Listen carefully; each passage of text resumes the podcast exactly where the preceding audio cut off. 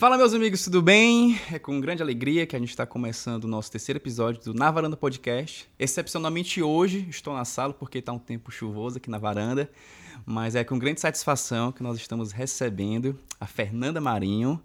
Fernanda, seja muito bem-vinda. Ah, obrigada, muito feliz em estar aqui hoje. Prontinho, gente. A Fernanda ela é psicóloga, ela é mestre, ela também é professora, ela é mãe de dois filhos lindos e vai compartilhar um pouco com a gente da, da história dela, né, na psicologia, e também a gente vai tratar sobre um assunto bem específico, que é sobre o luto, né, que é algo que realmente está bem em evidência nas nossas vidas. E, Fernanda, conta, conta pra gente, é, é, como foi a decisão de você escolher a psicologia como formação e, e de que forma ela tem transformado a sua vida ao longo desses anos? Uhum. É, essa pergunta é muito importante, né? Como é que a gente começa uma trajetória? Né? E, claro, vamos amadurecendo esse lugar né, aos poucos, a partir das experiências que vamos vivendo, mas eu não foi algo que eu construí desde muito pequena, né? Foi uma decisão que eu tomei no ensino médio, já prestes a, a fazer o vestibular, né? Na época a gente não fazia nem era o vestibular. E é, eu queria, estava em dúvida entre psicologia e arquitetura, né? Não tem nada a ver. Mas é, eu gosto muito desse espaço de criação, né? De, e acho que a arquitetura ela tem um pouco disso, né? E na psicologia a gente se reinventa muito, a gente desconstrói muito as coisas, né? A gente tenta e é convocado a pensar o tempo inteiro a pensar diferente, a pensar a partir de múltiplas perspectivas, e isso também tem uma dimensão criadora, né, da criatividade. Uhum. E aí, no início, eu tinha muito o feedback do outro, né, falando, ah, Fernanda, você, você acolhe tão bem as pessoas, você é uma boa ouvinte, né, por que, que você não faz psicologia? E aí comecei a pensar nessa possibilidade, né? Mas de uma forma muito ingênua ainda, né? Não tinha nem ideia da dimensão da psicologia, né? Das possibilidades. Eu não conhecia, inclusive, a tanatologia, que é uma das minhas especialidades, né? Que eu vou falar aqui hoje. Uhum. Então foi algo que eu comecei no sentido de, ah, eu quero ajudar os outros, gosto de pessoas, né? Mas que isso foi sendo amadurecido e até hoje é amadurecido, né? É, a gente não para. Eu sempre falo muito para os meus alunos, a gente está sempre estudando. Psicólogo, eu acredito que todo profissional, né? Mas a gente na psicologia, a gente tem que estar tá pensando o tempo inteiro, entrando em contato com pessoas, né? É, esse período, por exemplo, da pandemia, para os meus alunos, eu sempre coloco para eles, é uma aula prática, porque a gente tem vivenciado muitos conflitos em casa, né, ajustes, porque o conflito a gente acha que é ruim, né, uhum. mas ele pode ser um, um espaço muito rico para a gente crescer, né, então eu falo muito para eles, a gente pode usar esse movimento da pandemia atual para aprender muita coisa, né, sobre o humano, o saber acolher, desenvolver a empatia, né?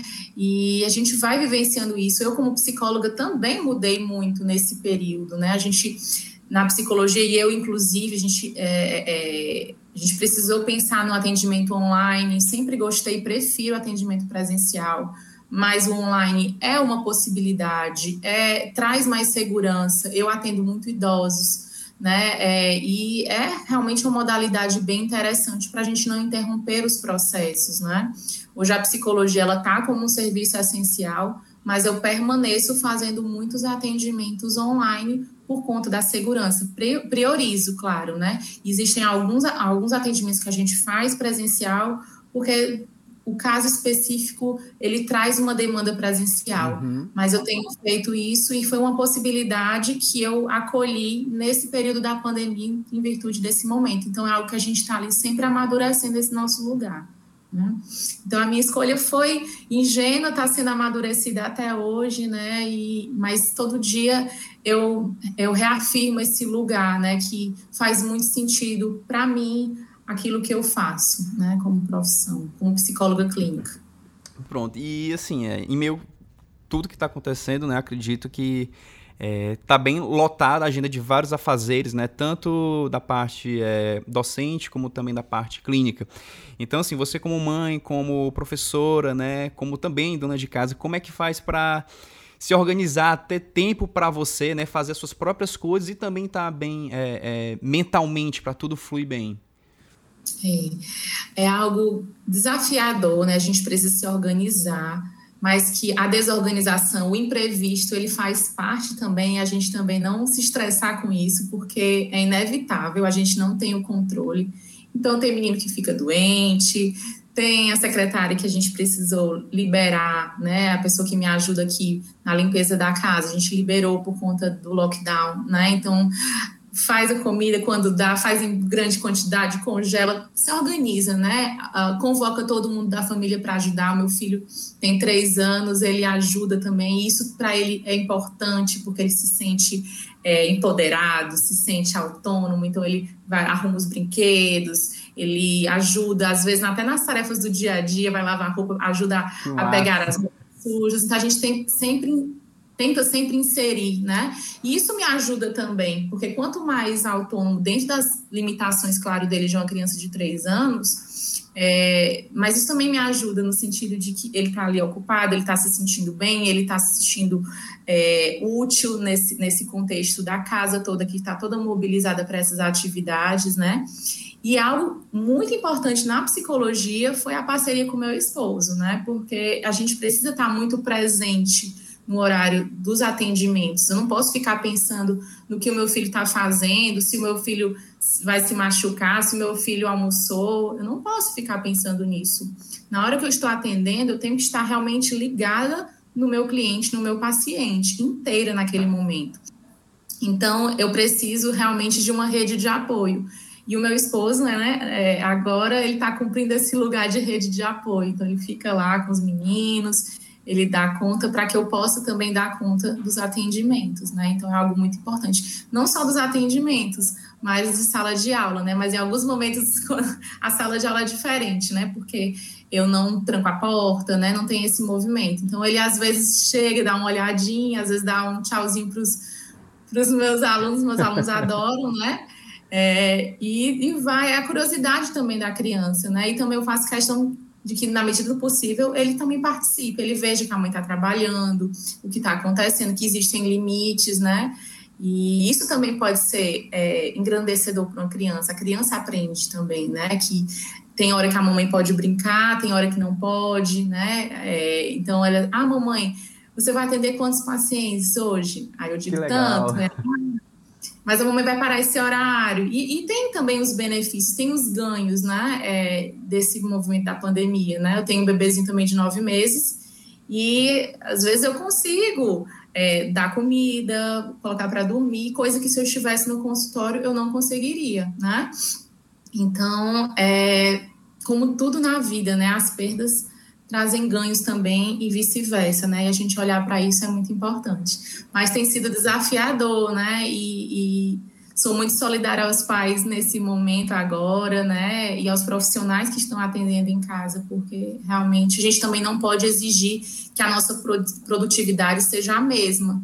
Até mesmo a própria concentração, eu tenho visto muito no consultório, né? Os, os pacientes se queixando que não conseguem se concentrar da mesma forma mas isso é natural, é um outro espaço, a gente está vivendo muito um, um, um, um, contexto que gera muita ansiedade, né? E é natural a gente ser afetado, seria estranho se não fôssemos, né? É, mas o que, que, a gente pode fazer, né, diante disso? Convocar nossa rede de apoio. E, ah, mas eu estou sozinha em casa, vou ligar ali para alguém, vou conversar com um amigo, vou conversar com um familiar. Isso também é ser rede de apoio, né? A gente conseguir falar. É, às vezes a gente guarda porque acha que o falar não vai fazer diferença. Uhum. O falar só, só faz diferença se tiver uma, uma dimensão da, da solução, de resolver. Mas nem sempre a gente tem o poder de resolver as nossas questões, né? Mas a gente, só o fato de compartilhar, de falar sobre aquilo que a gente está vivenciando, isso também pode ser muito transformador, né? No momento que a gente fala para o outro, a gente organiza nossas ideias, né? Para a gente também. A gente fala para o outro, mas fala para a gente. Né? Isso é muito importante. É interessante que você falou, assim, que naquela primeira onda, né, do ano passado, a gente via muito, meados ali de abril, maio, da necessidade, mesmo da gente estar em casa, de fazer coisas, né? Não, você tinha que ler tantos livros, você tinha que ver tantos filmes, você, você tinha que estudar tantas horas, como se você tivesse em casa, né? Tivesse desocupado, mas tem que estar produzindo, né? E eu te confesso que, para mim, por um dado momento, eu, eu trabalho de home office, sempre trabalhei, gosto dessa metodologia, mas foi um excesso a mais ainda de carga, né? Porque todo mundo estava em casa ao mesmo tempo, né? Então essa diferenciação de se você dar esse seu time é importantíssimo para nossa saúde mental, né?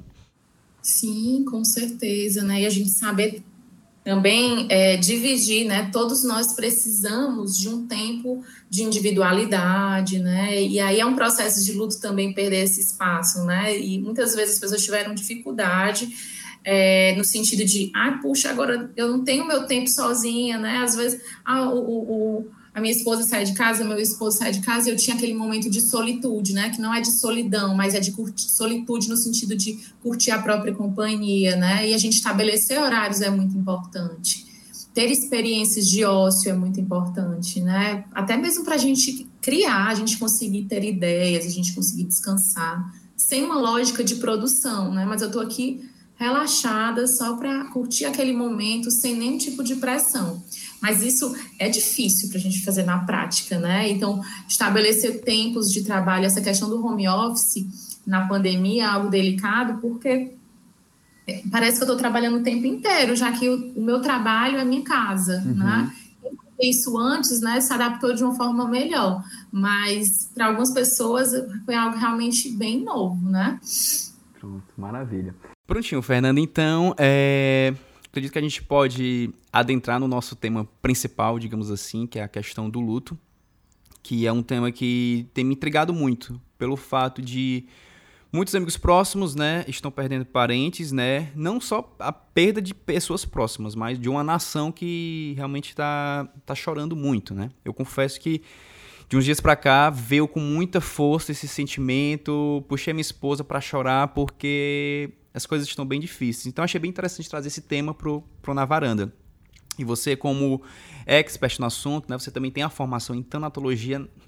Pessoa melhor não tem para é, desmistificar né, esse medo que a gente tem de falar sobre o luto, sobre a morte, sobre o morrer. E é interessante que, pesquisando sobre o assunto, eu vi que é, é muito diferente a forma como a gente vê a morte do lado ocidental do mundo e o lado oriental. Por exemplo, lá na Ásia tem muitas pessoas que. várias culturas que choram quando tem um nascimento de uma criança, mas que, que celebram quando alguém está morrendo, né? Então, fala pra gente como é esse processo do luto. É, e eu queria parabenizar, primeiramente, né, a iniciativa de falar sobre luto. As pessoas acham, puxa, falar sobre luto não tem uma coisa melhor para falar, para estudar, para pensar, não. É, mas é algo que é muito importante, né? A gente pensar num processo que ele é natural, ou então deveria ser natural, e aí entra na tua pergunta, né? É, temos uma realidade de uma cultura ocidental que nega a morte, né? apesar de ser algo natural, uma certeza que nós temos, todos nós vamos morrer um dia, né? A gente não sabe quando. Mas a cultura ocidental ela tende a negar a morte, ver a morte como um fracasso, né? É, e a gente precisa repensar uh, esse lugar que a gente coloca na morte, né? Então, quanto mais eu gosto de estudar tanatologia, eu gosto de estudar a morte, porque quanto mais eu estudo a morte, mais eu vejo a vida de uma forma diferente, né? Então, a gente tem que ter cuidado para o medo da morte não se transformar no medo da vida e eu deixar de viver, né? Então, é, e a tanatologia ela nos convoca a pensar muito nisso, né? Então, a cultura ocidental, né, os profissionais de saúde, eu percebo de uma forma geral, muito preocupados em vencer a morte. A gente até é, é, escuta muito isso, né? Vencer. E eu não estou ali para vencer a morte porque eu nunca vou ganhar dela, né? Ela está ali. E, e, a morte é vista como um fracasso muitas vezes para o profissional, né? E muitos estão ali sofrendo de síndrome de burnout, que é a síndrome do esgotamento uhum. ocupacional, que é muito frequente nesse público. É, por grandes pressões, né? E agora na pandemia perdendo muitas pessoas, né? É, muitos pacientes, é, como é que fica esse lugar? A gente tem muito cuidado com relação a isso. Eu estou falando dos profissionais de saúde, mas profissionais de maneira geral, né? As pessoas nessa, inseridas nessa cultura ocidental. E eu incluo a gente também, né? Por isso que é uhum. importante a gente estar sempre pensando. Somos criados, né? Para não pensar na morte, apesar de ser natural. Então, pensa na morte quando estiver ali na velhice, né? Quando chegar a velhice, porque depois da velhice é que vem a morte. Por isso que tem tanta gente negando também a, a, o envelhecimento, né? E quando o envelhecimento chega, eu lembro da morte. Né? Então, as pessoas querendo ficar sempre muito jovens, um culto à juventude, né? E me vem muito essa negação de uma morte, apesar de que a morte está para todos, né? Da criança ao idoso. Mas a gente vai crescendo culturalmente, se apropriando daquela ideia de que quem morre é velho, né? É, e aí a gente uh, precisa olhar para o que a nossa cultura está pregando, abrir espaço, por isso que eu parabenizo, para a gente pensar, desconstruir e começar né, a, a passos né, pequenos, mas importantes, a ver a morte de outra forma, né? E ver a vida também de outra forma, porque a vida está para a morte e vice-versa, né? Então, no, na cultura oriental, eles têm uma forma diferente de ver, né?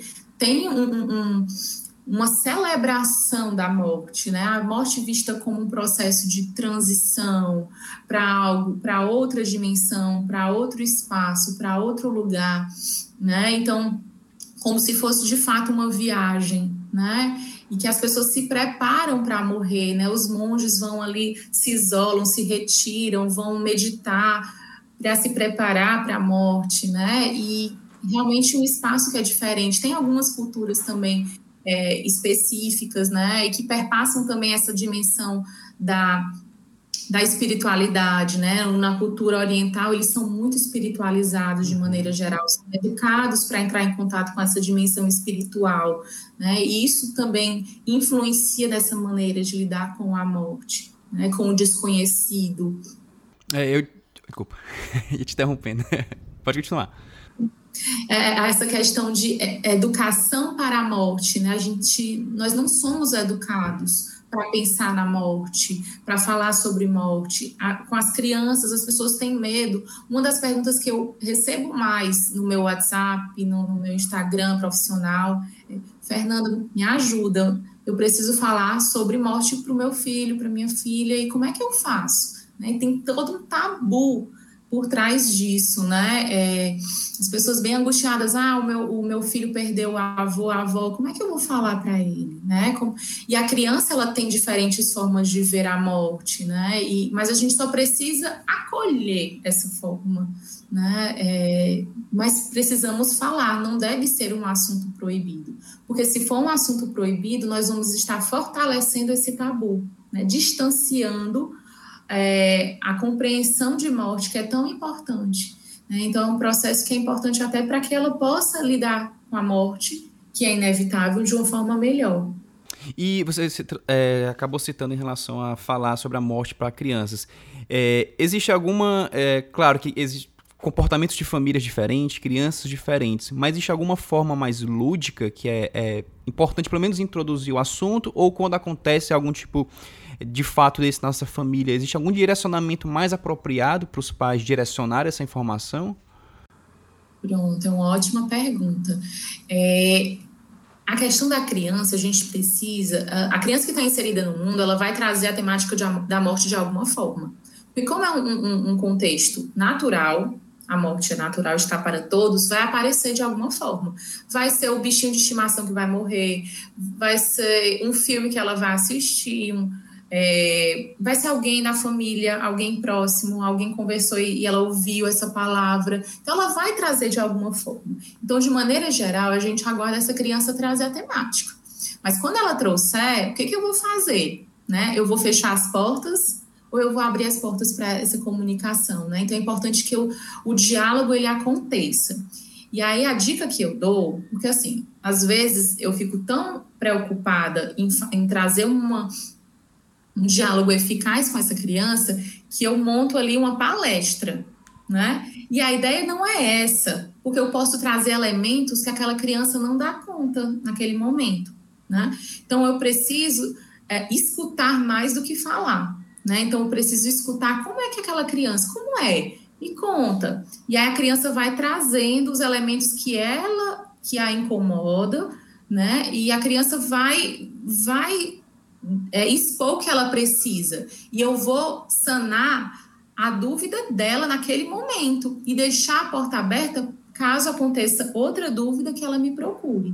Mas é importante que eu não sobrecarregue aquela criança com muitas informações, porque existem fases, né, que a criança ela vai percebendo a, a, a morte de formas diferentes. Então, é, uma, uma, uma percepção inicial da criança sobre a morte é de que ela é reversível. Então, é como aquele desenho animado do Tom e do Jerry, né? Que cai uma bigorna na cabeça do Tom, do gato, e ele sai o corpo e a alma, e depois junta tudo e ele tá ótimo, né? Então, a criança, ela, inicialmente, ela entende como algo que é reversível. Então, para ela, é como se estivesse ali dormindo e qualquer momento a pessoa vai acordar. Posteriormente, ela vai trazer uma ideia de é, mais personificada da morte, que é aquela ideia da Dona Morte, né, que tem ali o capuz preto, é, um esqueleto, que tem a foice, né, então aquela personificação da ideia da morte que, de, que os desenhos animados trazem de uma forma bem frequente, né? uhum. né? E aí, posteriormente, né, um processo mesmo de amadurecimento dessa ideia, Posteriormente, ela vai trazer uma ideia da morte como irreversível. Né? E a gente não pode atropelar esse processo. Então, por isso que é importante que a gente escute a criança, uh, perceba em que momento ela está, e a partir disso, são as dúvidas que ela tem naquele momento. A gente tem que ter cuidado para não sobrecarregar, não fazer uma palestra, né? E alguns artifícios, como você trouxe, né, são interessantes. Às vezes um filme, tem o Procurando Nemo, que fala sobre a morte da mãe logo no início do filme. Tem o Viva, A Vida é uma Festa, que é maravilhoso, que traz a temática da, da morte sobre a ótica mexicana, que eles celebram a, a, morte, né? Então as pessoas vira realmente uma festa, o Dia dos Mortos, né? É, eu tenho muita vontade de conhecer porque deve ser algo belíssimo. Então as pessoas e não usam aquele preto, elas pintam, né? Se pintam com cores fortes, coloridas mesmo, né?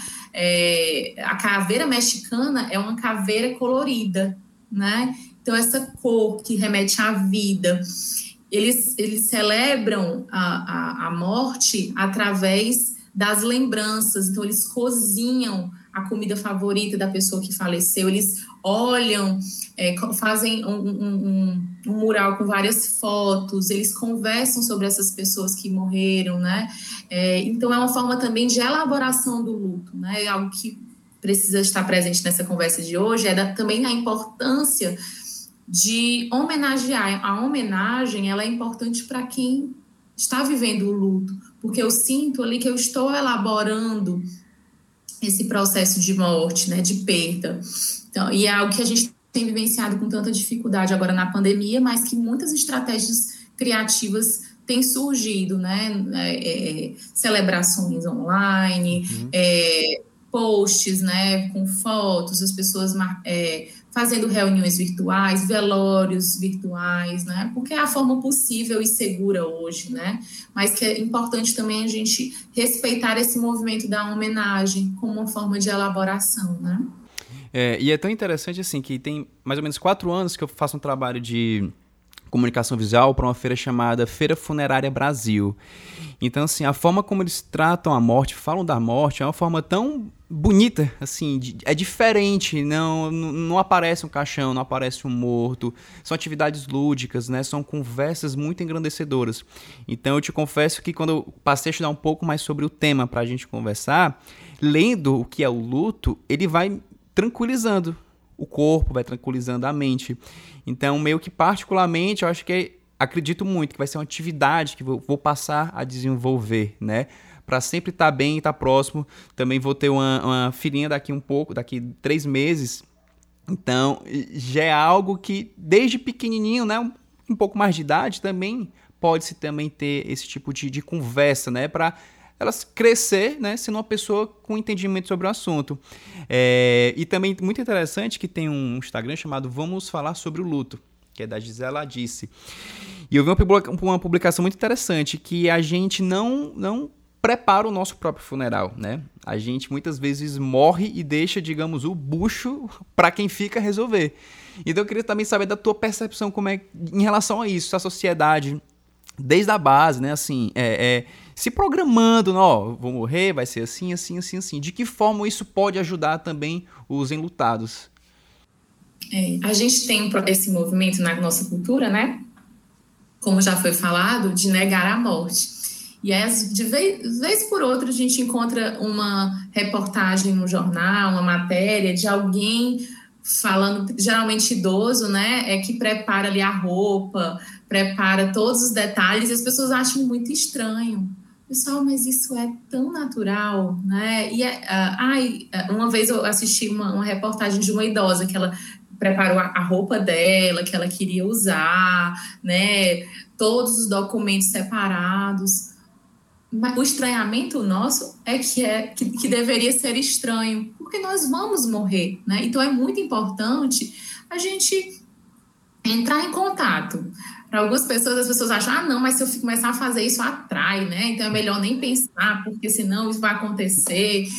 Não tem nada a ver, né, pessoal? Então, assim, é, é, é, na nossa formação em tanatologia, eu lembro que na época a gente discutia muito isso, discutia muito a ideia da pastinha, né? Então, de criar uma pasta é, com todos os documentos, com todas as instruções, né?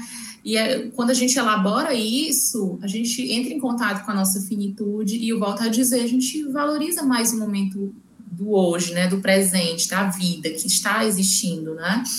E como também é importante para o enlutado que eu faça isso. Então, eu, eu vou criar minha pastinha da morte, mas para a minha família, né? E como isso pode ser importante para eles elaborarem. E eu não sei se eu vou primeiro, né? Mas essa possibilidade, ela existe.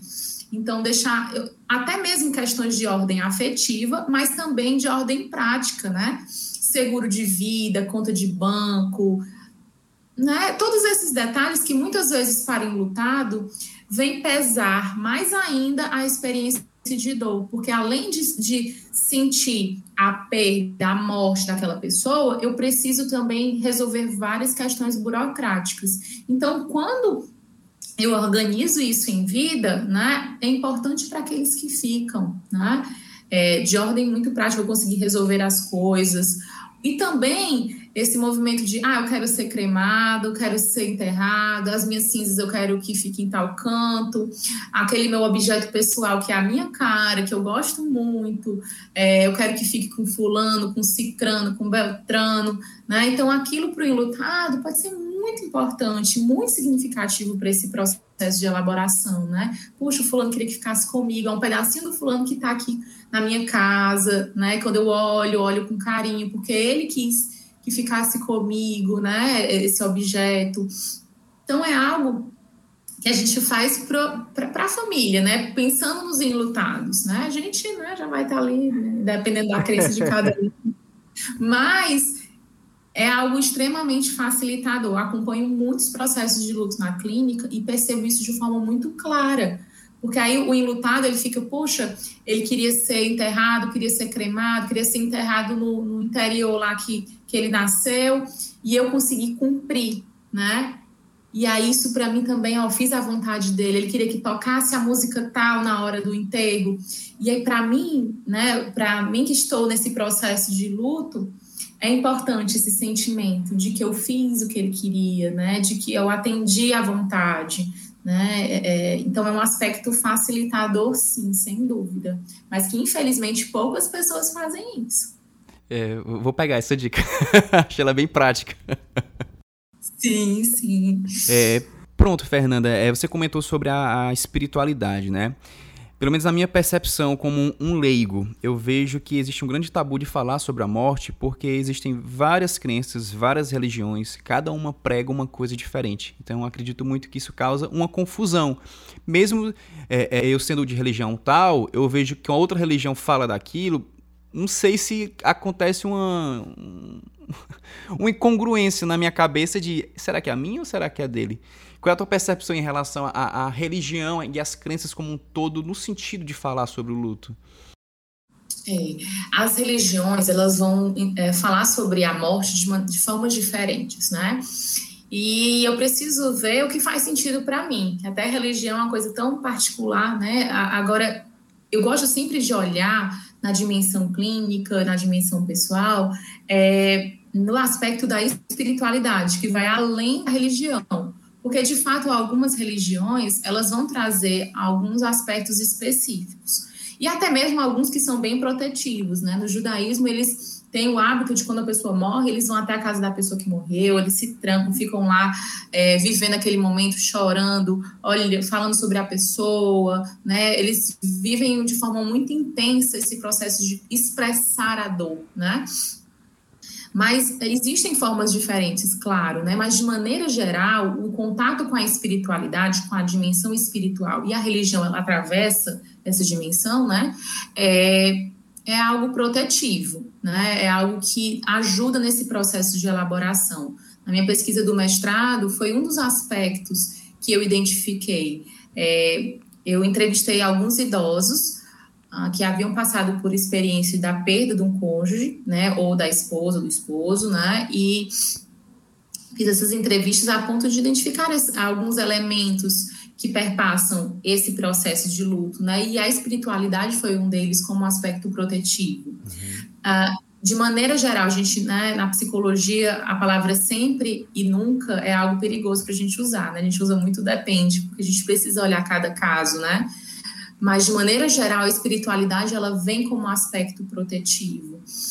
Em alguns casos a religião, por exemplo, no caso de suicídio, tem algumas questões que perpassam o julgamento religioso e que é algo que a gente precisa observar de forma mais cuidadosa, né? Porque muitas vezes vem uma questão religiosa de puxa, é, como é, como é que a pessoa tá, né? O suicídio existe ali um preconceito, né, que perpassa essa, esse tipo de morte. Mas, de maneira geral, é algo realmente protetivo, né, e que tem muitas dimensões que podem ajudar no processo de, de luto, né, que não é só a psicoterapia. A psicoterapia é importante, mas como o processo de luto ele é natural, nem sempre é necessário, e é até delicado eu falar aqui, né, podia estar falando outra coisa, mas é isso mesmo, nem sempre eu preciso buscar psicoterapia, né? Porque existem outros aspectos que são importantes. A psicoterapia ela é indicada quando a, a vivência do luto ela é paralisadora, né? Quando eu deixo de fazer as coisas que são importantes, eu não consigo mais viver a minha vida. A, a, morte do outro me paralisa mesmo, nessa questão de não, não ter mais movimento, não ter mais investimento na, na própria vida, como se eu tivesse como, como se eu tivesse morrido junto com o outro, né? Então eu deixo de investir na minha saúde, no meu trabalho, nas minhas outras relações, né? Eu me fecho. E isso é muito importante que a gente cuide, né? Porque realmente é algo que sinaliza um adoecimento né, essa paralisação, porque vida é movimento. Então, se a uhum. gente está paralisado, é um, um alerta. É, mas uh, a gente precisa sempre cuidar disso, né? Porque tem outras redes de apoio. A rede de apoio dos amigos, a rede de apoio dos familiares, é, tudo aquilo que nos ajuda, a espiritualidade, né? E é que a gente estava falando, esses aspectos espirituais ajudam, né? O suporte que a, o meu trabalho ele pode me dar, né? No sentido de, de, me, de acolher esse momento, né? É, sentir que as pessoas estão acolhendo o meu sofrimento, validando o meu sofrimento, porque infelizmente as pessoas, de maneira geral, uh, não têm uma grande tolerância no sentido de, do, do, do, enlutamento, né? Puxa, faz tanto tempo, vira a página, a vida continua, né? E o luto é algo muito pessoal, né? É, eu, eu não posso mensurar o tamanho do luto do outro. É, pode ser é, que um, a morte de um cachorrinho, de um animal de estimação, seja um luto mais complicado do que a morte de uma mãe, né? Porque eu não sei como é essa relação. Pode ser que eu tenha visto a minha mãe pouquíssimas vezes na minha vida e o meu cachorro estava ali comigo o tempo inteiro, né? Uhum. Como é essa relação, né? É, eu sempre gosto de falar sobre um, um, o meu caso com. Porque existe também essa questão do vínculo com objetos, né? Quando eu vendi o meu primeiro carro, eu vivi um processo de luto, porque não era só um carro. Eu estava até vendendo para comprar outro carro, teoricamente melhor, mas aquele que eu estava vendendo, né? Outra pessoa estava se apropriando daquilo que viveu tanto tempo comigo, né? Que viveu tantas experiências, viveu entre aspas, né? Aquele é um objeto, né? Mas estava comigo ali, tinha marcas, né? É, de experiências que eu vivi usando aquele carro, né? Então, é, eu lembro de, de um, um, caso que acompanhei, de um, um avião que caiu em São Paulo, né? E caiu em, é, um pedaço do avião caiu em cima da casa de uma senhora. Mas é, não morreu ninguém, né? Não tinha ninguém em casa no momento, mas o, o, avião ele caiu, um pedaço do avião caiu e destruiu grande parte da casa. E o processo de luto dessa senhora é que ela perdeu todas as fotos que ela tinha. E a gente pode dizer, puxa, mas não morreu ninguém, não tinha ninguém em casa, mas ela perdeu todas as fotos. Ela tinha fotos dos parentes dela que já tinham falecido, dos pais dela, ela não tinha mais isso, né? E para ela não eram só papéis, né? Não eram uhum. só fotos. Era tudo aquilo que simbolizava uma ponte com o passado, uma ponte com a, é, é, é, a lembrança da fisionomia, né? Então, é, a gente não pode julgar o luto do outro, então a gente tem que ter muito cuidado com eufemismos. Às vezes, na melhor das intenções, a gente diz, vai, ah, o cachorrinho morreu, compra outro, né? Mas não, as, as relações, os vínculos, eles não são substituíveis. Eu não vou ficar ali também alimentando o sentimento ruim, mas também eu não vou banalizar. Porque uhum. quando eu banalizo, o outro não se sente aceito no seu luto. Né? Para que eu seja uma boa rede de apoio, eu preciso acolher. Né? E às vezes o acolher não é nem falar muita coisa, né? é só escutar. Né? Às vezes as pessoas me perguntam, Fernanda, quando eu vou para um velório, é, o que, que eu digo, né? Na dúvida, não falei nada. As palavras faltam, nenhuma palavra vai dar conta, né? Mas às vezes um copo de água, um tô aqui, né? A presença, de fato, a presença com, com P maiúsculo, né? Eu estar lá realmente inteira ali, na, tentando é, dar apoio ao outro, significa muito mais do que palavras que muitas vezes soam de forma muito rasa, né? Então, é mais a presença mesmo. Né? As pessoas é, tem dificuldade em, em, em, falar ou se posicionar diante da morte quando ela chega, né? E, e, eu fico bem atenta nos velórios, muitas pessoas com óculos escuro, né? É, verdade. Parece que não olhar para o outro, né? Vamos tirar o óculos, vamos olhar para o outro, né? Parece que a morte ela traz um, uma vergonha, uma dificuldade de, de assumir esse lugar da dor, da tristeza. A gente nega tanto na nossa sociedade, aí volta a dizer, ocidental, né? A fragilidade, o choro, né? Quando você trouxe assim, ah, em momentos aqui da pandemia que eu chamo minha esposa e choro aqui com ela. Que bom, isso, isso precisa ser feito, né? A gente não pode fingir que não está acontecendo nada. Quando a gente finge que não está acontecendo nada, a gente coloca toda a poeira embaixo do tapete, vai ter um momento em que vai ficar impossível esconder, a gente explode, a gente né, tem crise de ansiedade, né, episódios de pânico. Por quê? Porque a gente tenta sustentar um lugar de que está tudo bem, né? Mas tem muitas pessoas morrendo por dia. Como é que isso chega para mim, né? Num contexto de pandemia, uhum. por exemplo. Perfeito, Fernanda. E eu vi também, né, pesquisando nas suas redes sociais, que existem é, fases do luto, né? Eu queria que você compartilhasse um pouco mais sobre isso, de como, como é, existe uma ordem cronológica, se não, com, algumas pessoas têm todas as fases, outras não têm, outras realmente lidam de uma forma mais, mais tranquila, digamos assim. Sim, sim. É, tem esses fatores que eu falei, né, de que influenciam, né? É, às vezes as pessoas estão muito espiritualizadas, então isso ajuda bastante mas que isso não seja cobrança, né? Porque às vezes, ah, mas você não é, é da religião tal, por que, que você está sofrendo? Você não acredita que vai acontecer isso e aquilo? Que isso não vire uma cobrança, mas que seja algo natural, né? E, e a, essa questão das fases da, da, do luto, né, é algo que é muito controverso, né? Porque as pessoas na psicologia, né, os psicólogos têm receio de que essas fases elas sejam acolhidas como algo muito cristalizado, né? A gente prefere não colocar marcos de tempo, até porque eles não, não obedecem uma linha cronológica específica. A gente tem aqui, teoricamente, essas fases, né? Mas que, que as pessoas elas se identificam muitas vezes nessas fases, mas que a gente não ingesse, porque, como eu disse, cada processo de luto é muito único, né? Então pode ser que eu não me, de, me identifique com alguma dessas fases, eu pule fases, ou eu volte, né? Isso não é retrocesso. Então, tem alguns teóricos que, não, que estão deixando de lado a questão das fases do luto, com receio é, desse acolhimento, né? Mas eu gosto de colocar, porque muitas vezes o paciente ele, ele realmente se identifica, a pessoa se identifica, puxa, eu não estou sozinho nesse movimento, né? É, é realmente é, é, faz parte de um processo, né? É, e aí a, a, gente coloca, né, essas fases que são fases é, construídas, foram fases construídas por uma médica que trabalhava com cuidados paliativos, né? O nome dela é Elizabeth Kubler-Ross, ela já faleceu, mas ela é uma referência na tanatologia, né? Quem estuda tanatologia conhece. Uma das obras mais é, reconhecidas, né, é, a, é sobre a morte e o morrer. Uhum. É um livro que quem está querendo estudar tanatologia é um livro de início, de entrada, que ela coloca alguns casos. E ela trabalhava com cuidados paliativos, com pacientes fora de possibilidade de cura, né?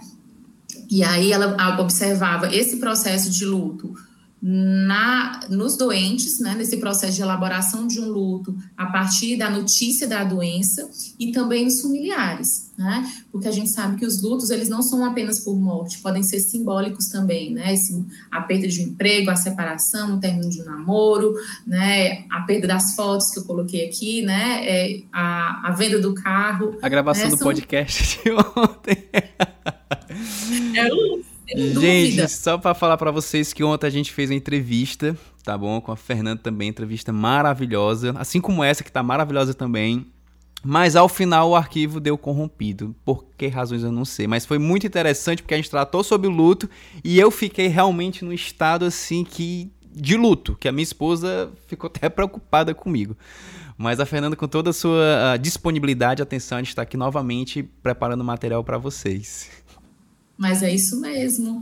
É, o luto a gente não controla, né? A gente pode não querer viver, mas acontece. E é aprendizado também, né? Então, é, tudo que a gente vive é, traz ganhos também, né? Tudo que a gente perde traz ganhos também. E a gente olhar para os ganhos é muito importante, né? Então, quando a gente entende esse processo de luto de alguma forma, né, sem cristalizar, sem engessar, é, também é importante para não me sentir só, porque muitas vezes o enlutado ele se sente só. E aí eu disse assim, eu disse para Renato, Renato, não se preocupe, isso eu já vivenciei várias vezes, fique tranquilo, né? Não vivenciei da mesma forma, porque só ele vai vivenciar a experiência dele, mas eu me aproximo, eu me solidarizo, né? E como é importante a gente é, abrir espaço para falar, né? Pra, e a terapia é isso, né?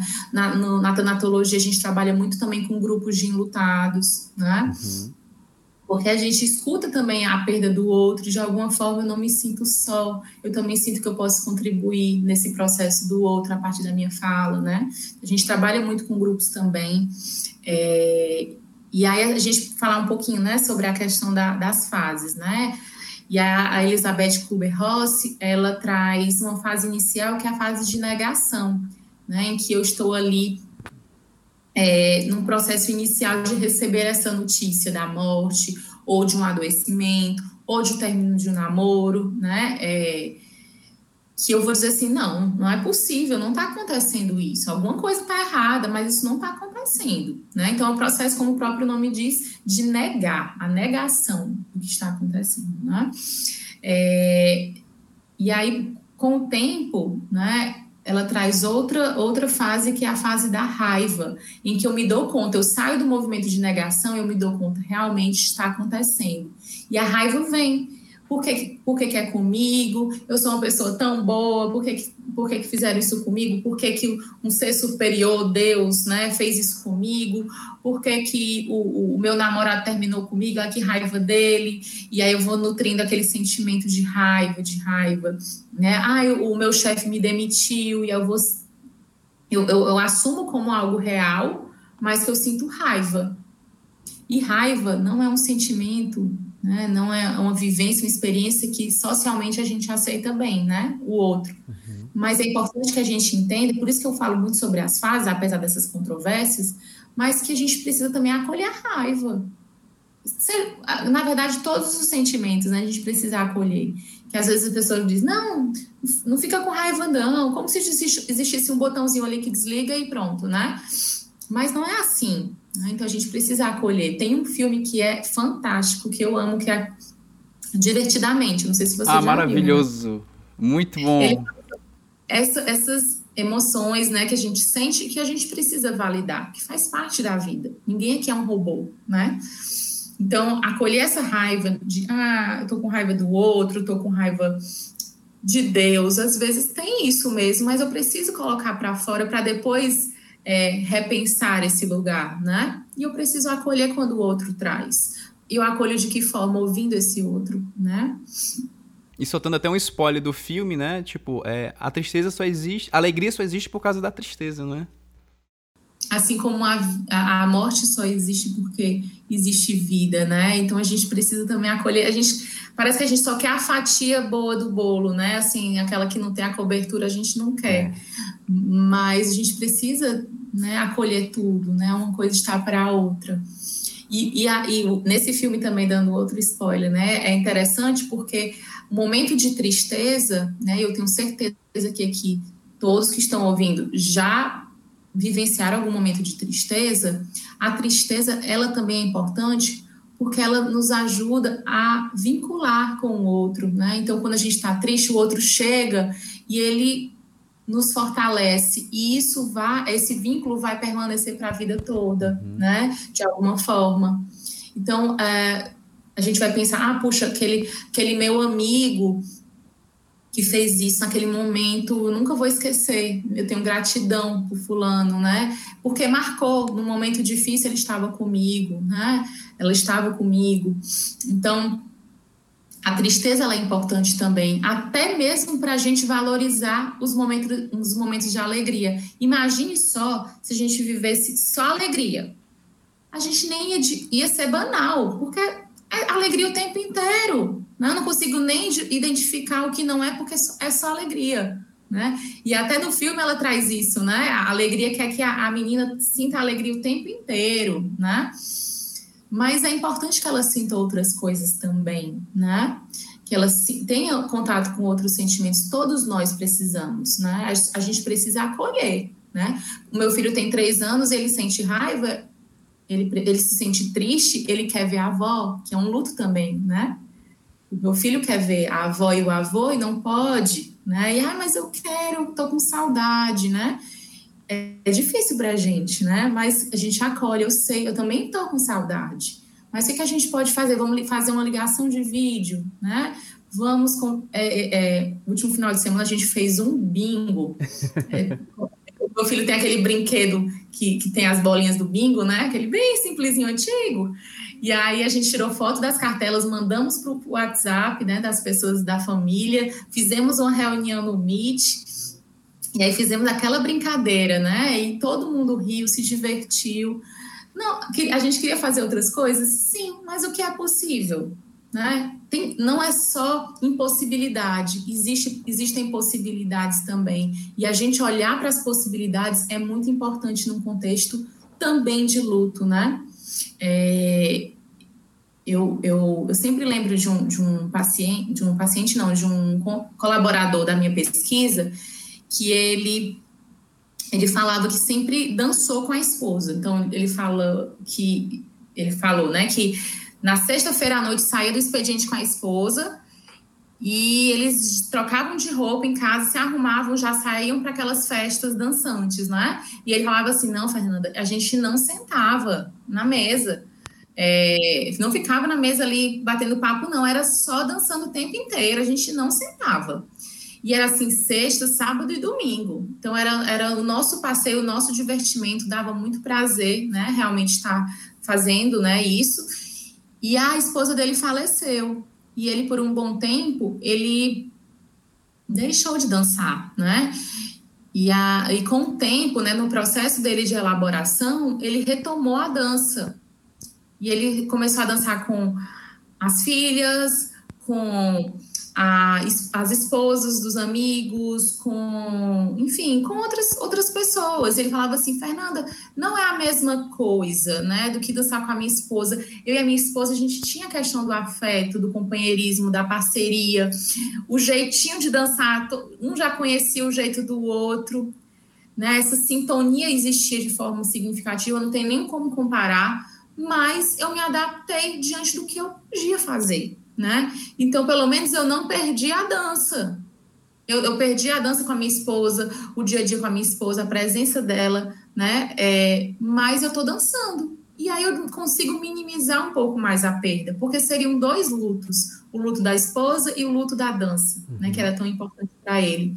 E às vezes a gente faz isso sem querer, né? Eu acompanho muitos idosos e acontece demais, né? Isso muito com os idosos, de que uh, eu sou idosa, eu perco o meu companheiro e aí os meus filhos vão lá e me convocam a morar com eles, né?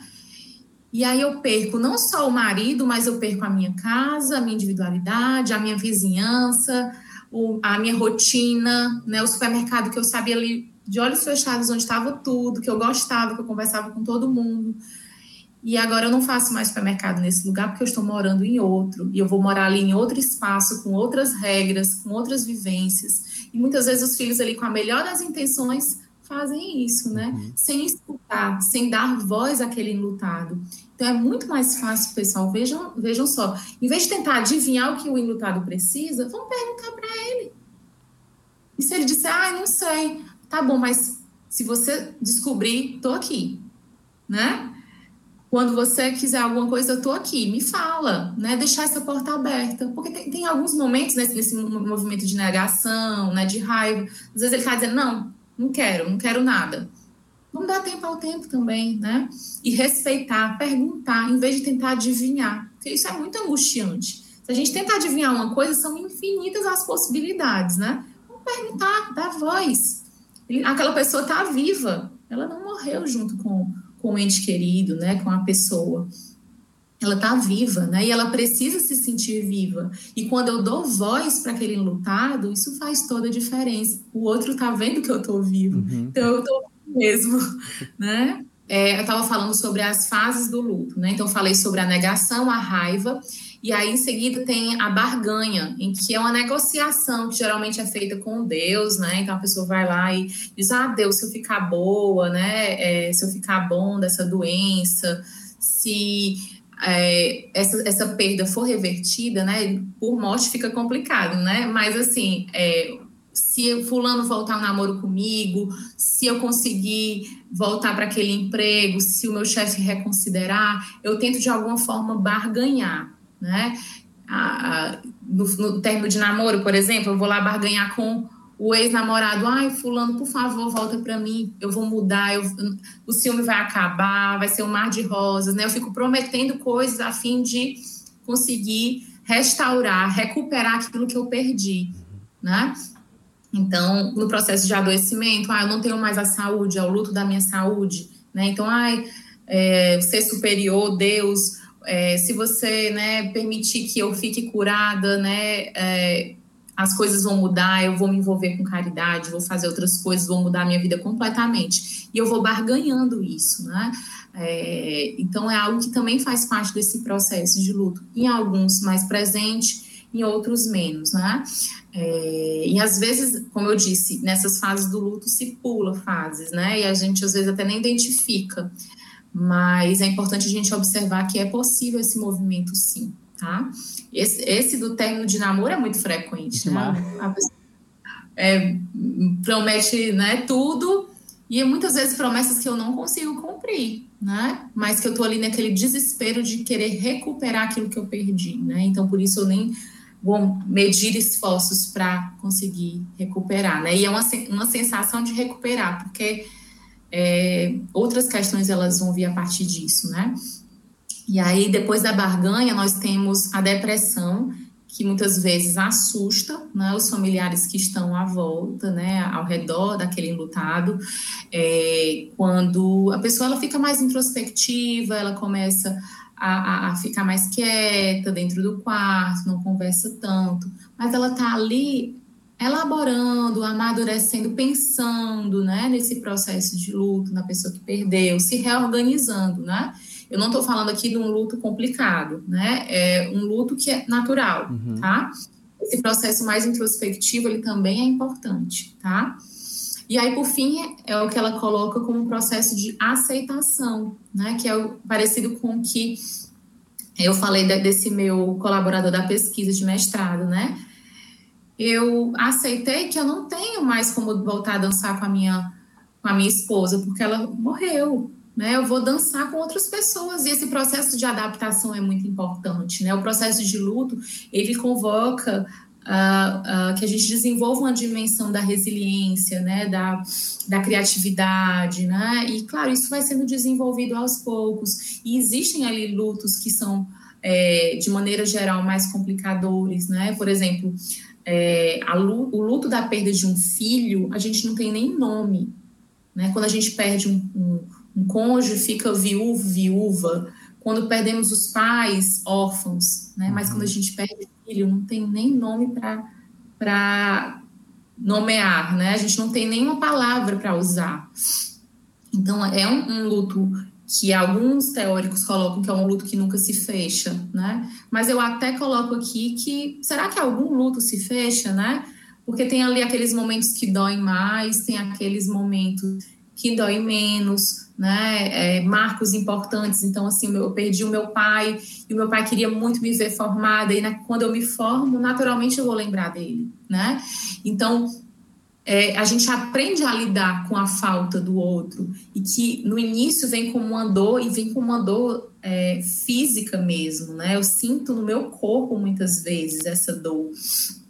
É, mas que com o passar do tempo, essa dor ela vai sendo é, dissipada, vai, vai sendo substituída por outras coisas, né? Que as pessoas, de maneira geral, colocam como saudade, né? Uhum. E vem o carinho, as lembranças, né? Mas esse processo, ele muda. Mas aquela pessoa eu não consigo apagar da minha vida. E é importante que eu não apague, mas que eu reaprenda, né? Eu aprenda a lidar com a falta daquela pessoa, mas sabendo que ela vai estar presente na minha vida porque ela fez parte da minha trajetória, né? É, é muito interessante você estar tá falando que a gente tem conversado sobre é, respeito, né, do, do lutado. Tem a questão da, da resiliência, a questão da, da empatia. Tem até outro ponto também da paciência, que a gente tem que dar tempo para as coisas se curarem. Mas também tem muita questão do que, que eu faço durante esse tempo, né? Para eu poder é, é, amenizar um pouco mais essa dor. E minha pergunta para ti é o seguinte: é, aquelas pessoas que não conseguem, né, é, é, ficam imersas nesse ambiente do luto, assim, por muito tempo. Muitas ficam tristes, outras acabam desempenhando um papel de depressão. Como é que é feito o diagnóstico em cima disso? Quando é que a pessoa pode perceber, não, não realmente eu não estou bem, isso aqui não é tristeza, isso aqui é algo maior. Então eu tenho que procurar a ajuda de um profissional. Uhum. É, de maneira geral, a gente sempre leva em consideração vários aspectos, né? Que depende muito de cada caso. Mas uh, o, o critério né, que chama mais atenção é esse movimento de paralisação, quando eu sinto que é algo que está muito intenso, mesmo com o passar do tempo, a, a experiência do luto está muito viva ainda, né?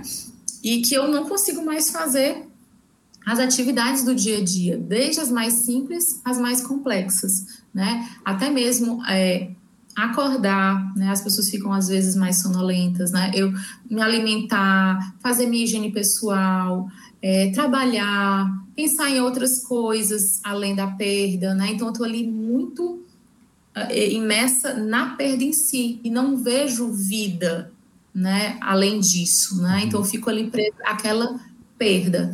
E aí a gente chama, é, são os excessos, né? Tudo excessivo chama atenção. E aí é, é um, um, alerta, acende ali a luzinha vermelha para a gente procurar ajuda profissional, né? Então, assim, é, tem aquelas pessoas que perdem um ente querido e no dia seguinte se desfazem de tudo daquela pessoa. E aí a impressão que me vem é que eu tô querendo ali apagar aquela pessoa, né? E é do outro dia, assim, na mesma semana, eu tô querendo tirar tudo. Parece que eu não quero que fique nenhum vestígio daquela pessoa que faleceu, né? E aí é um excesso né? E tem aquelas pessoas que passam muito tempo sem tocar no quarto daquela pessoa, das coisas daquela pessoa. Se a pessoa deixou ali a toalha em cima da cama, vai ficar a toalha em cima da cama, né?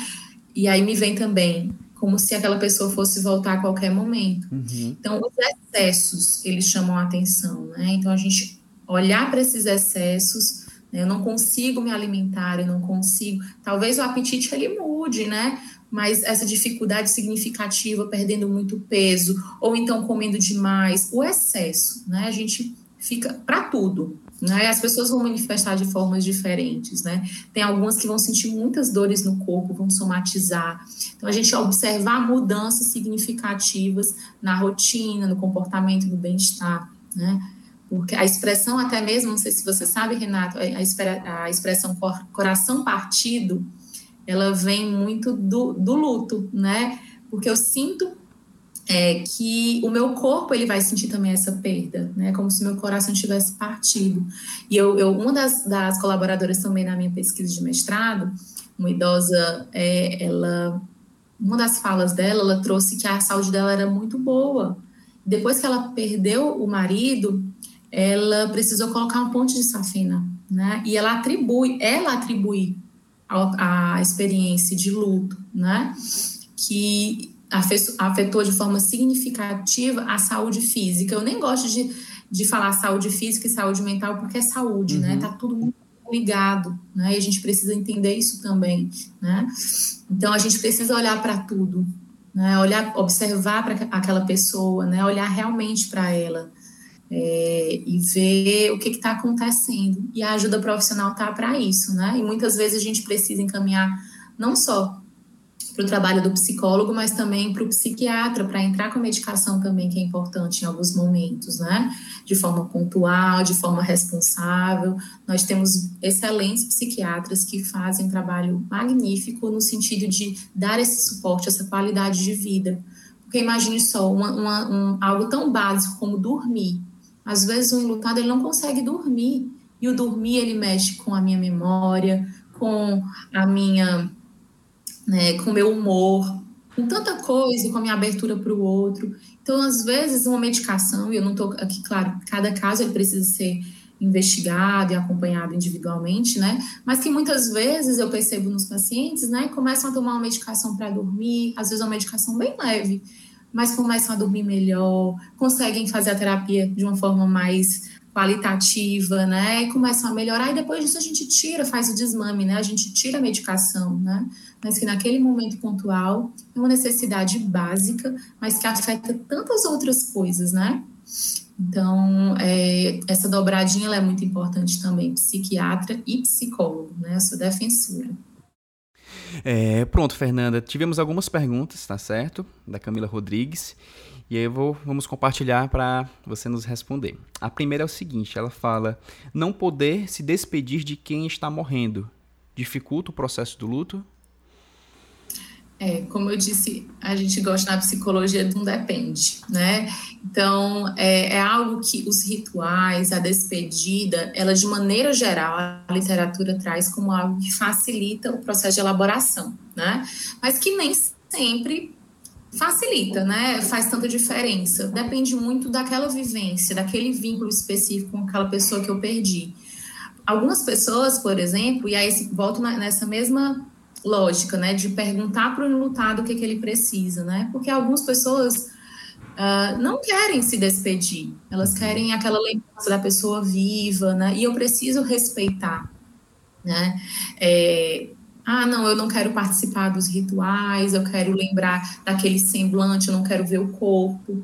E eu não vou estar ali, ah, não, tem que fazer isso porque ajuda no luto. Vai ser um complicador, né? Se eu não me sentir respeitada nesse momento, né? Então, não existe regra, né? Eu preciso, como é para ti? Tem pessoas, infelizmente, que não respeitam, né? Eu já vivenciei, né? É, muitos, participei, né? É, de muitos velórios, né? De cerimônias e eu acho importante, né, nesse sentido de dar apoio ao enlutado, mas já vi muitos, muitos familiares dando medicação pesada para alguns enlutados, né, é, no sentido de aquela pessoa não, não ter lembranças daquele momento. E é muito delicado isso, né? Eu já acompanhei casos na clínica de pessoas que se sentiam muito mal porque não lembravam daquele momento de despedida, porque uhum. estavam medicadas, né? Uma vez, é, uma amiga, na verdade nem foi profissionalmente, uma amiga, ela perdeu o avô. E a avó, com a saúde bem debilitada, né? A, a família queria muito que ela não participasse do enterro, mas ela queria, né? Então a gente conversou, conseguimos um familiar que era da enfermagem, levou todo um, um, um, um suporte médico, né, é, é, é suporte de saúde, né, é, medicamentos, né, estavam todos ali, mas ela foi até o enterro, ela conseguiu se despedir e ela isso foi super importante para ela, né? É, acontece muito isso. A gente julga que o outro não vai conseguir dar conta, de que o outro não precisa viver aquilo, mas e ele? O que, que ele acha disso, né? Então, às vezes, o uso da medicação de forma excessiva, ela atrapalha esse processo de despedida para aquele que quer se despedir, mas tem aqueles outros, né, que não querem viver aquele momento, né? Então, como é que a gente precisa realmente ouvir o enlutado? As pessoas têm medo, né? Às vezes as pessoas falam assim, agora na, na pandemia, né, as mortes bem frequentes, né? As pessoas às vezes me perguntam, Fernanda, eu queria tanto falar com fulano, mas eu não sei se eu vou estar invadindo aquele espaço, né, dela. Vou dar um tempinho, né? Vou, depois eu falo. E aí me vem muito mais uma dificuldade dessa pessoa do que o outro de acolher. Né? Você vai mandar uma mensagem, aquela pessoa lê na hora que ela puder, na hora que ela quiser. Mas como é para mim me posicionar, né? Olhar para aquele enlutado, né? É, é, me manifestar, né? Então, é, é, a nossa dificuldade de entrar em contato com a temática da morte se manifestando aí, né? De, aparecendo, o tabu aparecendo através dos nossos comportamentos, né? Então, é, esse processo de despedida, né, dos rituais de despedida, de, de, maneira geral, são importantes, mas eu preciso, antes de tudo, ouvir o que aquele lutado quer fazer. Quais são as possibilidades, sem forçar. Ah, não, tem que ir ah, não, não, não é para ir. Eu não vou responder por ele. Ele tem condição de fazer isso. E a gente pode fazer isso, inclusive, com as crianças. E a gente, ah, mas eu quero ir. E a gente pode até mesmo narrar ali um cenário para ela, para antecipar aquela experiência. Olha, o fulano, o vovô, ele vai estar tá ali dentro de um, parece uma caixa, ele vai estar tá mais gelado, ele vai estar tá mais branquinho, vai parecer que ele está dormindo, né? E a gente, de alguma forma, antecipar para que ela não tome um susto. Você, você quer ir? Né? Deixar aberto também, porque a, a criança, ela também experiencia um processo de luto, uhum. né? E se ela quiser ir, a gente abre esse espaço. E ela pode chorar, né? Se ela for, ela pode chorar. Mas o adulto também não chora, porque a criança não pode chorar. Mas às vezes a nossa dificuldade de olhar para aquela criança, para aquele jovem, aquele adolescente e ver o sofrimento, que a vontade que tem é de, de parar tudo isso, né? Mas é uma vivência também importante, né? Eu já, eu já escutei na clínica muitos relatos de pacientes adultos que, quando criança, perderam uma pessoa importante e foram impossibilitados de viver isso, né? E como isso deixou marcas depois. Mas porque não foram perguntados. Tem criança que vai dizer, não quero ir tudo bem. Mas se aquela criança quiser ir, o que, que a gente vai fazer, né? Então, claro que com muitos cuidados, com muito diálogo, se ela chegar e quiser ir embora, ela vai embora, né? Ah, não, a gente chegou agora. Vai embora sim, a gente uhum. respeita. Nada forçado. Mas encarar tudo com muita naturalidade, porque a morte, ela é natural. O luto, ele é natural e a gente precisa entender isso. E é tão interessante que você falou em relação às crianças, e voltando ao filme divertidamente, que como a alegria sempre queria tomar a frente, não deixar os outros sentimentos de lado, quando surgiram os outros sentimentos, aquela criança se viu num total vazio. Então você não permitir que, por exemplo, uma criança em formação, né, é, viva os sentimentos, né, vai ser um, um grande diferencial no crescimento dela como um adolescente, como um adulto. Isso, perfeito. Né? A gente não consegue colocar a criança numa bolha e é importante que a gente não coloque. Nós devemos ser um espaço de segurança. E como é que é esse espaço de segurança? Não é colocando essa criança na bolha, super protegendo. É passando segurança no sentido de que eu estou aqui. Se você precisar de alguma coisa, eu estou aqui e eu vou te dar suporte, né? é, até mesmo no, no, contexto de comunicação de uma notícia, né, de falar sobre morte para a criança, é importante não que seja um profissional que dê essa notícia, mas a pessoa mais próxima que ela tem. Então, às vezes, a mãe, o pai, quem ela tem é, como vínculo de segurança, como a, o que a gente chama de apego seguro na psicologia, né? É, quem ela tem ali como referência de segurança, ela precisa disso. Olha, eu estou aqui, você não está sozinha, eu vou, eu vou cuidar de você. Mas o que que você precisa, né? Então, a gente precisa, ela vai criando um repertório no momento em que ela entra em contato com essas emoções, né? Mesmo as emoções ruins, né? Então, isso para a gente né, é emocionalmente difícil, né?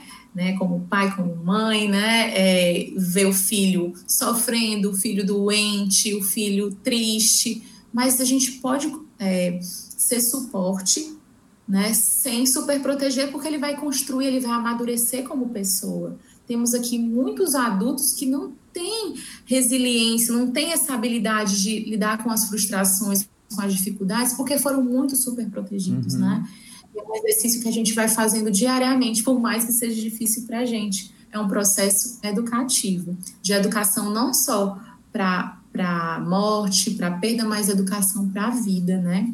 A gente precisa lidar com frustração. Que já fica um gap para um próximo episódio da gente tratar sobre esse assunto que eu também acho fantástico, né? Esse desenvolvimento, o falar com a criança para a construção dela como ser humano. Fica. Vamos deixar em stand-by esse tema. Com certeza, com certeza. Pronto, Fernanda. E mais uma pergunta da Camila foi: por que é tão difícil dizer adeus aos, aos que amamos?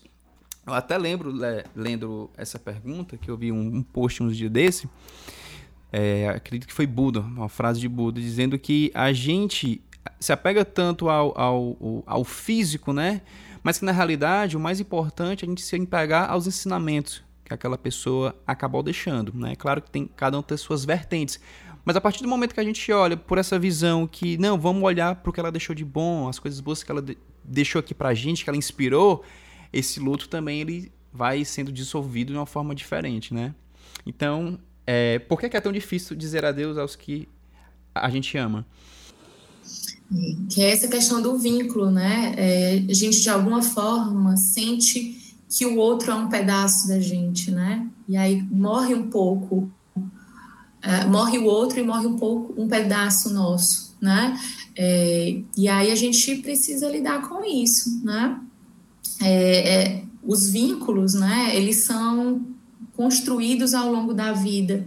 Então, se eu morro, né? Mas eu, eu construí muitos vínculos, vou deixar muitos enlutados, isso também diz muito de mim, né? Como pessoa, né? O que eu deixei é, é uma forma de é, estar, ser eterno, né? Continuar vivo, né? Então a gente tem ali muitas pessoas que, que morreram e que deixaram um legado significativo para a humanidade, né? Que são eternos, né? É, e aí isso a eternidade que o outro é, coloque em mim, né, nutre, cultive em mim, é, eu levo por toda a minha vida. Como eu disse, a gente não tem como apagar o outro, né, o que o outro deixou, porque isso não está nem, a gente não consegue nem mensurar. Às vezes é um valor que o outro nos ajudou a construir, é, uma inspiração, né? E por que, que eu vou querer apagar o que o outro fez, né? Então é uma forma diferente de lidar com aquilo, né? É, e tem, tem alguns processos, né, que são mais tranquilos, outros processos que são mais difíceis, né? Quando é, a gente chama de luto antecipatório, né? Quando o luto acontece antes da morte física, né? Quando eu tô ali doente, né? Nesse processo de cuidados paliativos, né? Num, processo de, de enxergar a morte chegando, né? É, muitas vezes a própria pessoa ali que está morrendo, ela vai administrando, né, a, a as, as, relações, né? Ela chama as pessoas, conversa, ela vai fechando ciclos, ela vai resolvendo algumas pendências, né? De ordem emocional, de ordem prática, e que isso pode ajudar muito no processo de luto, né? É diferente de um luto que é um luto, um luto inesperado, perdas bruscas, né, de acidente, né, uma perda, realmente um adoecimento súbito, um mal súbito, né, então é, é, é, diferente porque a gente não tem esse, esse tempo de elaboração, né, mas que se a gente cuidar, e eu volto de novo para a pastinha, né, a pasta ela ajuda bastante, né, e falar sobre isso também, tem é, algumas ferramentas que estão disponíveis não só para psicólogos, mas a gente encontra em livrarias, que são baralhinhos, baralhos, que falam sobre finitude. são cartinhas. Eu tenho alguns aqui em casa, né? E a gente pode usar para conversar, levantar alguns temas de doação de órgãos, de Maravilha. E isso, a gente precisa falar sobre isso, né? Com leveza mesmo, porque isso faz parte, né? Mas não é também o botãozinho lá que, não, eu quero falar sobre isso com leveza. À medida que eu vou falando, vai se tornando leve, mas que naturalmente não é um assunto leve, porque nós não, não fomos criados para lidar com esse assunto de forma leve. Então é algo que a gente precisa aprender mesmo. Perfeito, Fernanda. Fernanda, a gente está chegando ao, ao, fim da nossa conversa e realmente está muito engrandecedora. Fico muito feliz mesmo pela sua disponibilidade. Para a gente fechar, eu queria que você deixasse os seus contatos, né, das suas redes sociais, né, os seus cursos, os grupos que você tem e também que dica você dá, né, para a gente que está vivendo nessa pandemia, tá meio que todo mundo junto no mesmo barco. É, que tipo de, de, de ações e atividades podem ser feitas para cuidar da nossa saúde mental? Sim, é, é eu vou começar pelo último, depois eu tá. falo das redes. tá é, nesse momento, né, a gente precisa é, se reinventar, né? É, somos convocados, como eu disse, a criar, né? Então, para a gente viver melhor, né, a gente esse contexto, o contexto de perdas, o contexto de pandemia, é, é necessário um, desenvolver a criatividade, né? E a gente pensar em estratégias leves, diminuir mais as cobranças, consumir menos é, informações sobre pandemia, porque às vezes tem a, a, gente tem a impressão de que só existe pandemia, só existe vírus, só existe é, coisas ruins acontecendo, mas coisas boas também podem acontecer. Então, enxergar possibilidades. E isso não é algo que demanda, porque eu sei que existem pessoas que estão numa situação muito precária, né? Tem, tem, temos as pessoas privilegiadas, tem as pessoas que estão vivendo condições difíceis nesse momento, mas que a gente pode ser criativo em qualquer momento, né? Uhum. É, com poucos recursos, né? E a gente olhar para uma coisa e tentar enxergar o copo, né? A gente pode enxergar meio cheio, né? É, ou meio vazio, né? Então, assim, ah, como é que a gente faz isso, né? A gente pode olhar de diferentes formas e é um exercício que a gente faz, né? Ah, mas Fernando, eu não sou muito criativo, criativa. Hoje as redes sociais têm pessoas dando muitas dicas bacanas, né? A gente saber filtrar aquilo que a gente consome de conteúdo, né?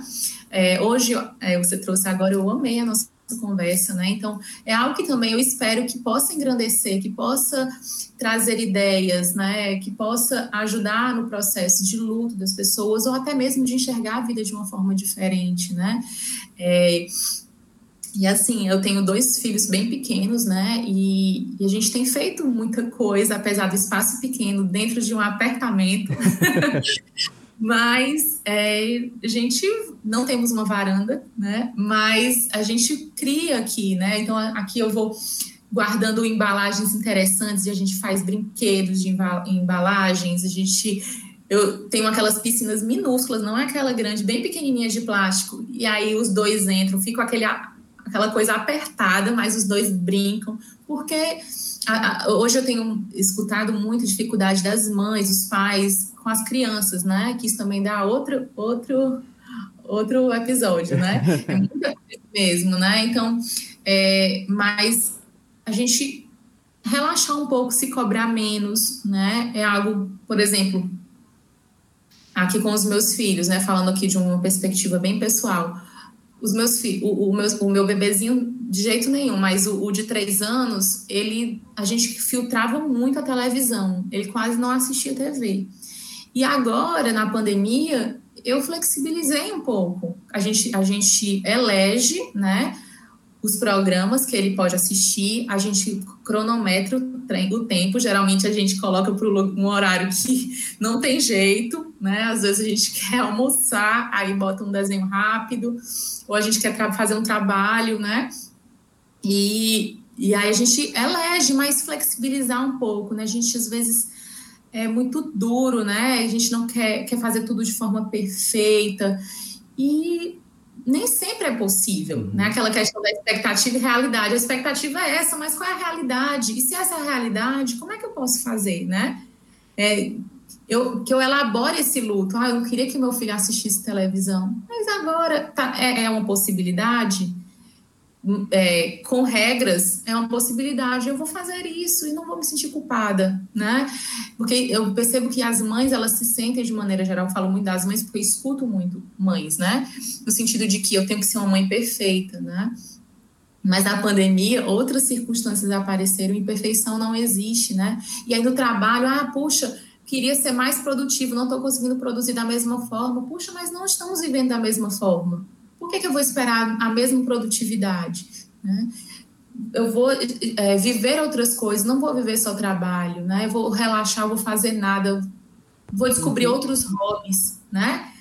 Tanta coisa que a gente pode pode fazer, né? Ontem eu estava com a minha, uma prima minha que eu, eu gosto muito dos cursos da Caixa Cultural, que eles oferecem cursos gratuitos. E aí ela eu divulguei na minha página no Instagram e ela, e ela se inscreveu no curso e ela tirou uma foto de um bordado que ela fez, aprendendo a bordar na pandemia. Olha que coisa legal. legal né? E aí, isso tudo. Ah, ah, Fernando, mas não gosto de bordado. Eu estou colocando aqui possibilidades, mas são infinitas. Eu posso aprender a tocar um instrumento musical. Eu tenho uma paciente que começou, ela disse que tinha um violão ali que estava tava cheio de poeira, nunca mais tinha tocado nada, e ela começou, né, recomeçou a estudar, fez aulas, está fazendo aulas online, né, e tá retomando o gosto, né? E a música, a arte também ajuda tanto, né? É, é uma forma de expressar o dançar, o cantar, o tocar. Eu, eu admiro, não, não, não estou em nenhum desses. dessas dimensões aí de, de arte, mas eu admiro e o curtir também é importante, né? E são formas de expressão. A arte, ela, ela existe por existir, né? A arte em si já é o próprio objetivo, né? E a gente desfrutar disso tudo é tão importante, né? E vamos curtir, ver os ganhos, né? Porque todo contexto de perda traz ganhos. Quantas relações se fortalecendo, quantos, é, quantos vínculos pais e filhos também se fortalecendo diante dessa hiperconvivência, né? Então a gente enxergar os ganhos é muito importante, exercitar isso também, né? É, maravilha, Fernanda. E os teus contatos, as tuas redes sociais, pode deixar aqui com a gente. Joia. Eu faço parte do Instituto Empatia, sou uma das sócios, sócios da, da clínica. Né? A gente está atendendo presencial, mas grande parte online. Mas temos muitos projetos. Quem quiser seguir, é, na página do Instagram é, é instituto.empatia, que é empatia com T-H-I-E, né? que vem de empatia, que a gente falou tanto de empatia hoje, né? É, lá nós temos clubes de leitura, é, que são gratuitos, né? Temos projetos que trazem um valor mais acessível a professores e estudantes universitários nesse contexto do remoto, tem afetado bastante. A gente está promovendo esse espaço também, é, tentando facilitar o acesso à psicoterapia para esses públicos. É, temos cursos de curta duração. Na segunda-feira agora, Dia 29, nós teremos um projeto que é Cotidiano em Pauta, que nós vamos falar, inclusive, sobre luto novamente, né? Mais sobre os lutos simbólicos, né? E aí também é algo, é, é um evento gratuito, então as pessoas podem, a gente vai divulgar o link e aí as pessoas podem compartilhar com quem ah, julgarem que é, se interessam, né? Pela pela temática. Então, é algo aberto, não precisa fazer inscrição. A gente tem movimentado muito as nossas redes sociais, no sentido também de oferecer um serviço de qualidade para as pessoas, né? Nesse período que todo mundo está muito confinado, né? A gente precisa cuidar da saúde mental também, né? E, enfim, temos vários projetos por lá. E tenho também a minha, minha página profissional, né? Que é arroba psicofernandamar Lá eu coloco mais, faço mais posts voltados para a educação infantil, mais posts voltados para a tanatologia também, né? E falo um pouco também da minha trajetória mais individual. Lá na Empatia a gente tem um contexto mais amplo, porque temos uma equipe significativa de profissionais, né? Então a gente tenta abarcar mais temáticas. E aí o meu profissional também é, eu foco mais no meu eixo, né, de estudo e de pesquisa. Mas vai ser um prazer ter vocês lá para a gente trocar figurinhas. Eu adoro trocar figurinhas. Maravilha. Assim como gostei do, do, do, nosso primeiro momento, né? Mas sempre é uma nova experiência, né? Hum. Sempre temos ganhos. Foi Pronto. maravilhoso. Obrigada. E vai, eu, eu te agradeço a disponibilidade. Vamos nos organizar mais para mais frente a gente ter esse bate-papo também sobre é, educação infantil, né? Acho muito interessante. E Fernanda, muitíssimo obrigado de coração pela sua disponibilidade nesses dois dias, a sua paciência. Eu fico realmente muito feliz. É, queria muito falar sobre esse tema, porque é algo que eu acredito que vai engrandecer muito, particularmente já me engrandeceu demais. Eu já estou olhando com uma outra perspectiva, e eu olhando com outra perspectiva, eu vou também passar para o mundo uma outra perspectiva. Eu vou conversar, eu vou dialogar. Então, parabéns pelo trabalho que você faz, tá bom? E a gente está encerrando por aqui o nosso episódio do Navarando Podcast. Espero que vocês divulguem o nosso episódio, tá bom? Tá tanto no Spotify, como também no IGTV, como também no YouTube, tá bom, gente? Muitíssimo obrigado. Grande beijo.